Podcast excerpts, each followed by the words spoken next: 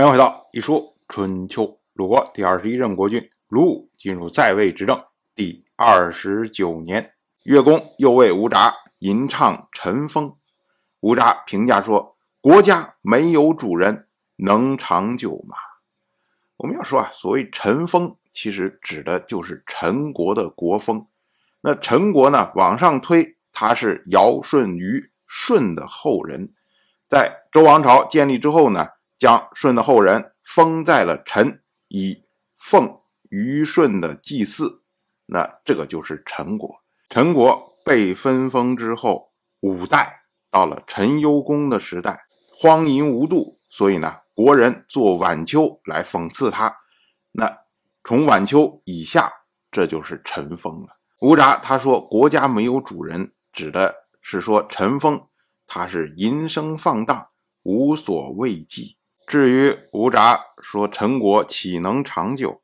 这个陈国之前被楚国灭过一次，后来呢又被郑国灭过一次。那吴札他出身于吴国，距离陈国非常的近，所以呢这么着评价也无可厚非呀。接着呢，乐公又为吴札吟唱了快风、朝风，吴札就没有再有评论了。所谓快风啊，快这个地方。传说呢，他是祝融之后，也是周王朝建立的时候被分封，后来呢被郑国的先君郑觉突所灭。而曹封呢，指的就是曹国。这两个国家呢，都是比较小的国家，而且呢也没有显赫的祖先，所以呢，从吴杂角度上就认为你这种没有影响力的国家，我就不做评论了。接着呢，乐公又为吴札。吟唱小雅，吴札评价说：“美哉哀思而没有异心，怨恨而不表达于言辞，恐怕是周德衰落之后的音乐吧？还有先王的遗民在。”我们要说啊，小雅他的创作时间是在西周的末年到春秋时代，那。它的主要的内容讲述的都是一般人的这种生活，所以呢，吴札他会评价说这是周德衰落的音乐，就是因为你东迁之后，周王室就已经开始不停的在衰落中，所以它是周德衰落的音乐。同时呢，你周王室虽然衰落，但是呢，它有先王的遗风，所以呢。哎，吴札会说还有先王的遗民在，就是你还在传承着先王的教化的意思。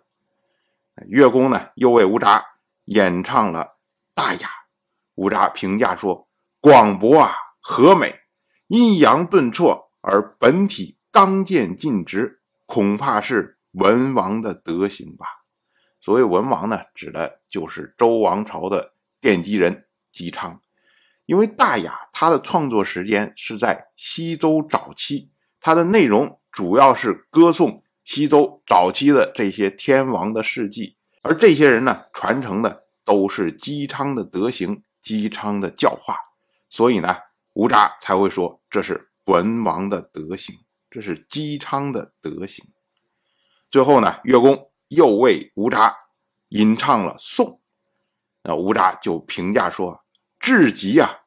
正直而不傲慢，圆滑而又有原则，亲近而不威逼，远离而不生异心，迁徙而不混乱，反复而不厌倦，哀思而不忧愁，快乐而不荒淫，用度而不匮乏，宽广而不自显，施舍而不浪费，索取而不贪得无厌，静守而不停滞，行动而不放荡，五声相和。八风协调，节有度，守有序，圣德的人共有的吧。我们要说啊，《诗经》的颂实际上分成三部分，一部分呢是周颂，歌颂的是周初的这些天王，比如说像周代的奠基人姬昌、一任天王姬发、二任天王姬诵等等这些人。还有呢就是鲁颂，鲁颂呢歌颂的是鲁国的先君鲁申。再有呢就是商颂。商颂呢，歌颂的是宋国的先君宋之父。那这些人呢，都是在他们的国家或者他们管理的区域被认为是有德行的人。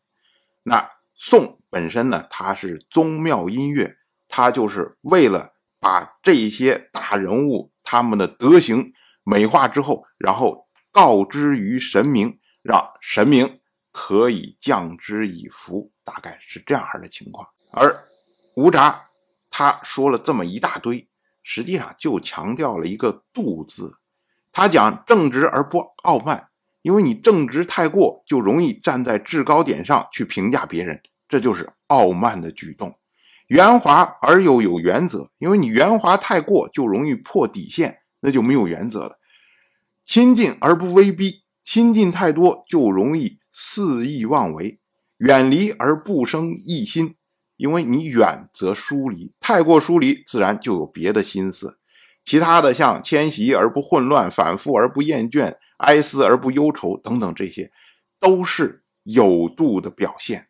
所以呢，吴札他讲了一堆，他说的意思就是圣德之人皆有度。翻过来说呢，因为你的颂，它的音乐歌舞都是有度，所以呢，正好能够体现出来这些圣德之人。当然，我就这么一说，您。就那么一听，感谢您的耐心陪伴。一说春秋的第一本图书《惊泽》已经正式出版，《惊泽》收录了从春秋开篇到郑国国君郑务生去世的春秋故事，加上多篇的番外回声以及年表、人物关系图、春秋经原文等辅助内容，方便大家和音频参照阅读。有兴趣的朋友，快去公众号“一说春秋”看看吧。